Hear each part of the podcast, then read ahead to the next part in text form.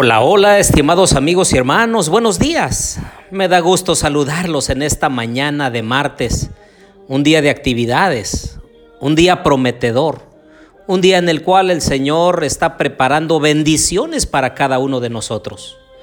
A través de este medio le envío un saludo a todos los grupos de oración que día con día escuchan estos podcasts y que se unen en oración. Que el Señor los bendiga en esta mañana. Oremos. Querido Dios y bondadoso Padre, alabado sea tu nombre, Señor.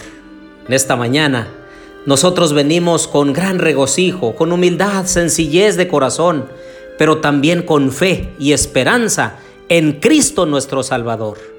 Te pedimos, Señor, que escuches nuestras plegarias, que atiendas nuestras súplicas y también que nos enseñes a través de tu santa palabra. Lo pedimos en el nombre de Jesús.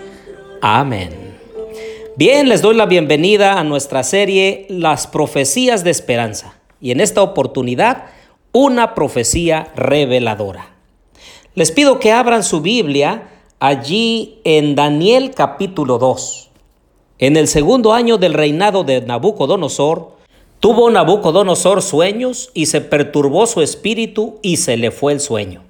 Hizo llamar el rey a magos, astrólogos, encantadores y caldeos para que le explicasen sus sueños.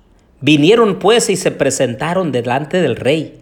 Y el rey les dijo, he tenido un sueño, y mi espíritu se ha turbado por saber el sueño. Entonces hablaron los caldeos al rey en lengua aramea, Rey, vive para siempre, di el sueño a tus siervos y te mostraremos la interpretación. Respondió el rey y dijo a los caldeos, el asunto lo olvidé si no me mostráis el sueño y su interpretación, seréis hechos pedazos y vuestras casas serán convertidas en muladares. Ahora el versículo 10 dice, los caldeos respondieron delante del rey y dijeron, no hay hombre sobre la tierra que pueda declarar el asunto del rey. Además de esto, ningún rey, príncipe ni señor preguntó cosa semejante a ningún mago, ni astrólogo, ni caldeo. Posteriormente, Daniel y sus compañeros piden al rey tiempo y ellos oran. Y en el verso 19 dice, entonces el secreto fue revelado a Daniel en visión de noche, por lo cual bendijo Daniel al Dios del cielo. Daniel habló y dijo, sea bendito el nombre de Dios de los siglos en siglos porque suyos son el poder y la sabiduría. Él muda los tiempos y las edades, quita reyes y pone reyes, da la sabiduría a los sabios y la ciencia a los entendidos. Él revela lo profundo y lo escondido, conoce lo que está en tinieblas y con él mora la luz. Entonces Daniel le muestra el sueño y también la interpretación. La cabeza de oro de la cual habla Daniel simboliza a Babilonia que reinó del 605 al 539 antes de Cristo. El primer metal de la estatua representa el imperio babilónico desde el comienzo de Nabucodonosor en el 605 hasta su caída en el 539. Daniel no hablaba solamente de Nabucodonosor, se está refiriendo al imperio que Nabucodonosor había construido. Esto está bien claro cuando Daniel llega al segundo metal de la estatua, representando el siguiente imperio mundial. Dice Daniel 2.39, después de ti se levantará otro reino inferior al tuyo, y luego un tercer reino. El pecho y los brazos de plata de la imagen representa a Medopersia, que va a su reinado de los años 539 al 331 a.C. Y es que después de Babilonia viene otro imperio inferior, representado por el pecho y los brazos de plata, como el mismo Daniel lo deja implícito en ese versículo 39. El reino siguiente es el de los medos y de los persas. La historia extrabíblica y los libros de Daniel, Esdras y Nehemías nos dicen que Medopersia siguió a Babilonia en el panorama mundial. Ahora viene un tercer reino que está representado por el vientre y los muslos de bronce de la imagen, y es Grecia, que va desde el 331 al 168 a.C. El bronce era un metal usado por los griegos. El profeta Ezequiel se refiere al bronce como el medio de intercambio principal entre los griegos, según Ezequiel 27:13. El ejército griego utilizaba el bronce en la fabricación de sus armaduras, sus yelmos y sus escudos. Los griegos siguieron a los medopersas, con Alejandro Magno a la cabeza. No solo derrotó a Darío III, el último rey persa, sino que llegó hasta el valle del río Indo, allá en la India. El poderío de este imperio no era solo en el ámbito militar, sino que la cultura griega estaba floreciendo en todos los rincones del imperio. La actuación de este imperio con Alejandro Magno al frente duró poco cuando Alejandro conquista a los persas, hasta el 668, cuando Roma asumió el control. Y ahora viene la cuarta parte de la imagen, que es las piernas de hierro, representando a Roma del 168 antes de Cristo al 476 después de Cristo. Así como la transición de metales, bronce al hierro, los romanos sustituyeron a los griegos en la continuidad de los reinos del sueño del rey Nabucodonosor.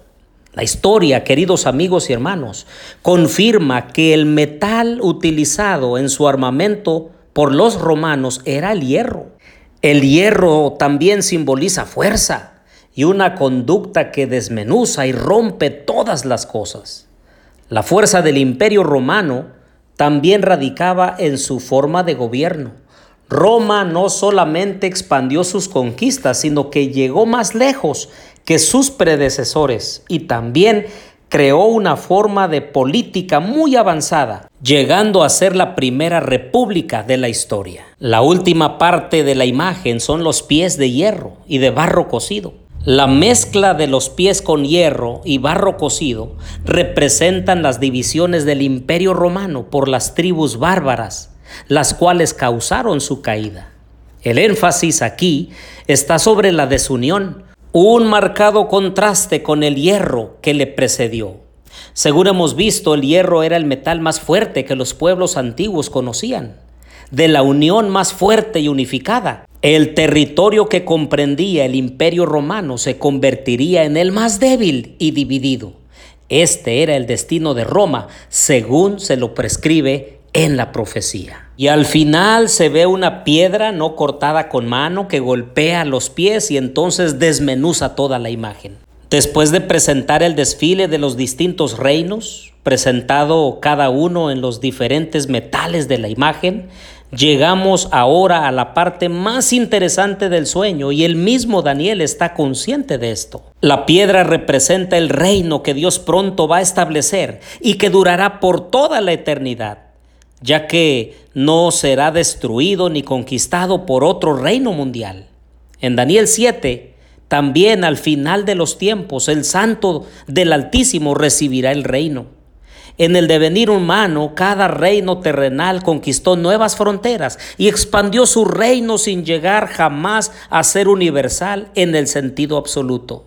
El reino de Dios, representado en la piedra, será absolutamente universal. Queridos amigos y hermanos, los reinos terrenales pasarán y muy pronto nuestro Dios establecerá un reino que no será destruido jamás. Él quiere vernos a todos en ese reino.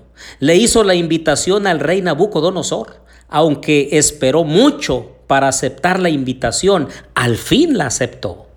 Pero lo más grande de nuestro Dios es que Él quiere vernos a todos disfrutando de ese reino por toda la eternidad. Oremos. Querido Dios y bondadoso Padre, en esta mañana, Señor, queremos pedirte que bendigas nuestra vida y que nos ayudes un día para estar en tu reino universal, cuando tú vengas por segunda vez y nos lleves a ese reino eterno.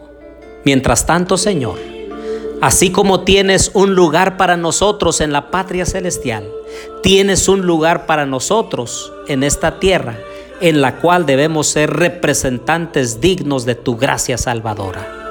Ayúdanos, Señor, a hacer tu voluntad. Bendice a mis amigos y hermanos en esta hora.